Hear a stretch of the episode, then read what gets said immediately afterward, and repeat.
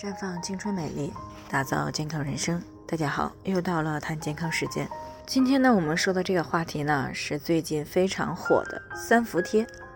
三伏贴呢是不能够随便贴的，因为它呢并不适合每个人。那前天呢，正式进入到三伏天以后呢，三伏贴、三伏灸啊，可以说是备受追捧啊。不论是男女老少，都想着借这个机会调理调理身体。但是呢，三伏贴、三伏灸呢，并非包治百病，也不是适合所有的人群，是不可以盲目使用的。那么，到底哪些人适合，又有哪些禁忌症呢？那在讲这些之前呢，我们先来了解一下三伏贴。三伏贴呢，源自于清代的《张氏医通》所记载的白芥子发泡疗法。药物呢，以麻黄、白芥子、甘遂等辛温散寒的药为主调配而成，分别呢在头伏、中伏、三伏的第一天，将药膏贴于后背肺俞、心俞、膈俞等穴位，以提升阳气。最后呢，达到冬病夏治、寒病热调的目的。它主要针对的人群呢是慢性咳痰喘、虚寒体质的人。三伏贴呢，应用在呼吸系统上，尤其适合预防受寒诱发的呼吸问题，比如哮喘、慢性支气管炎等。因为三伏天时呢，外界暑热骄阳，体内阳气正旺，这个时候呢，来养阳温阳，更有益于帮助虚寒患者将蕴结在体内的积寒驱除出去。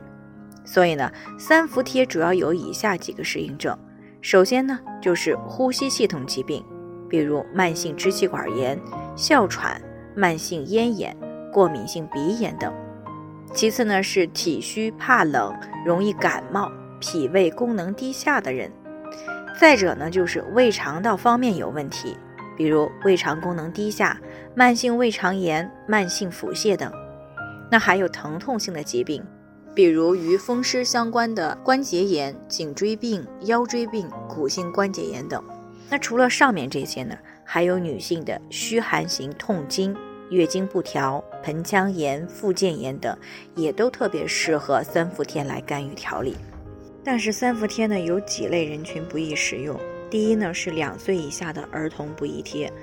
那虽然三伏贴呢，对于阳虚体质的儿童呢，确实有提高抵抗力的作用，但是两岁以下的幼儿不宜做伏贴，因为呢，他们的皮肤过于娇嫩，没有办法耐受药物的刺激，而且呢，也不懂得如何表达自己的不舒服，这样呢，安全性是没有保障的。第二呢，是疾病发作严重的人，咳血、皮肤严重过敏等人群也是不适宜的。比如咳嗽伴有吐黄痰、卡血、发烧的患者，肺结核活动期伴有卡血的人都不能够用三伏贴。另外呢，对于贴服药物极度敏感、有严重的心肺功能障碍疾病的，或者呢患有支气管扩张的患者、接触性等皮肤病的患者以及孕妇都不适宜贴三伏贴。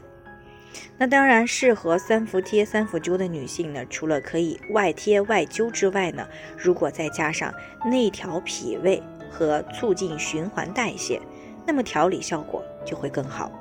如果您平时呢是寒性体质，有月子病、月经呢总是推迟、量少、畏寒痛经、慢性盆腔炎、附件炎、肿瘤体质等问题，一定不要错过这个机会。最后呢，还是要提醒大家，每个人的健康情况都不同，具体的问题要具体分析。如果您有健康方面的问题想要咨询呢，可以关注微信公众号“普康好女人”，添加关注以后呢，回复“健康自测”，健康老师呢会针对个人的情况做系统的分析，然后再给出个性化的指导意见。这个机会呢还是蛮好的，希望大家能够珍惜。今天的分享呢就先到这里，我们明天再见。